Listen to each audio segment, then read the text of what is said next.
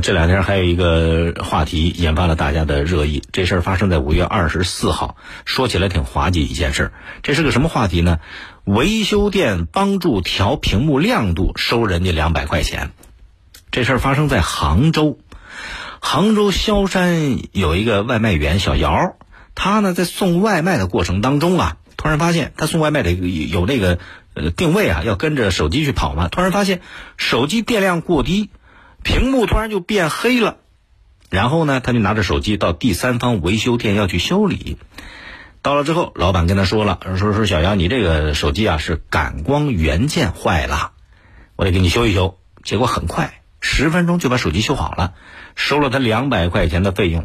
但是没想到，小姚第二天又遇到同样问题了，手机又屏幕又变黑了，又去找这老板，老板又说了：“就是你那个感光元件坏了。”小姚感觉不对劲儿，报了警。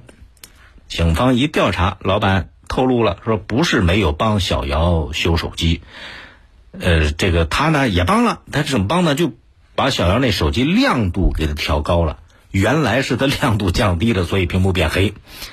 但这钱收的对不对呢？老板振振有词，说我这是靠知识赚钱呢。结果这个新闻一出来，引发大伙儿的激烈讨论呐。有人说了。说这叫隔行如隔山，本来人家挣你什么钱，挣的就是信息差。也有人认为，你说你是老板损呐，只是简单的给人调了一下手机的亮度，就收两百块钱，这叫什么知识付费啊？你这怎么是叫靠知识赚钱呢？这不在那个范畴里边，你这可能涉嫌欺诈。哎，到底他算不算是个知识付费赚了那个信息呃不对等的钱，还是存在欺诈行为呢？这个事儿其实很有意思啊，值得说道说道。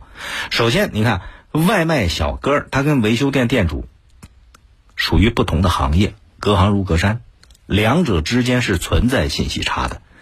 咱们知道，现在这个商业的实质是什么？卖的就是信息差。他比你了解的信息多，他比你专业，哎，挣的就是这个钱。利用不同行业之间的信息不对称来谋取利益。比如一个保温杯，批发价二十块钱。但是大部分人不了解啊，在不欺骗消费者的前提下，店家可以卖到一百块钱，无可厚非吧？但是需要注意的是，前提是不能涉及欺骗消费者。但是事实上，你看这个事儿里边，维修师傅他误导了外卖小哥，他怎么跟外卖小哥说？说你手机的感光元件坏了。明明你只是给人调节了一下手机亮度，你非告诉他说你那手机有问题了，有毛病了，是感光元件坏了，最后收他两百块钱，这是引发大家讨论的一个关键的问题。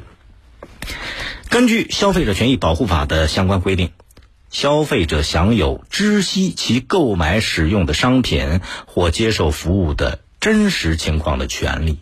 尽管维修师傅这个后头说了。说如果告诉外卖小哥只是调一下感光度，外卖小哥他不愿意花这个钱呢？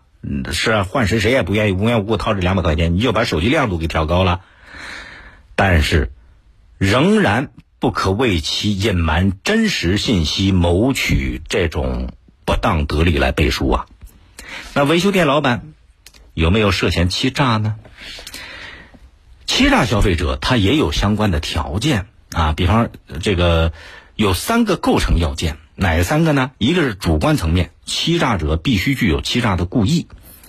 维修店老板说，担心告诉事实了，外卖小哥不给钱，这存在欺诈的故意了啊。第二呢，从客观层面，欺诈者采用的是欺骗的法子。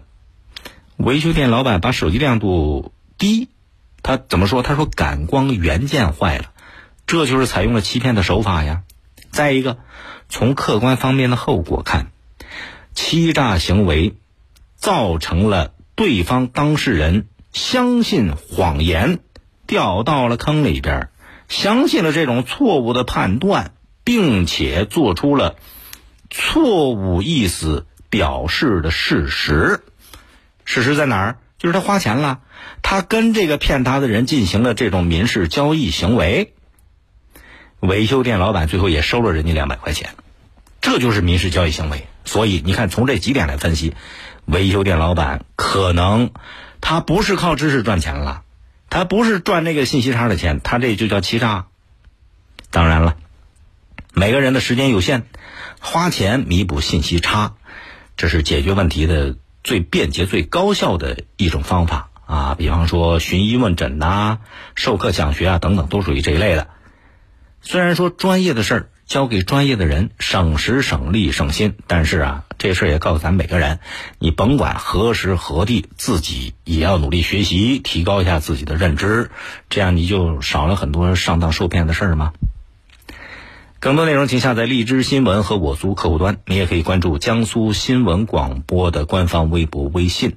更多广播节目、优选音视频和大蓝鲸商城，请登录大蓝鲸 APP。大林评论在大蓝鲸上推出了音频产品，每天更新，欢迎您搜索订阅收听。再会。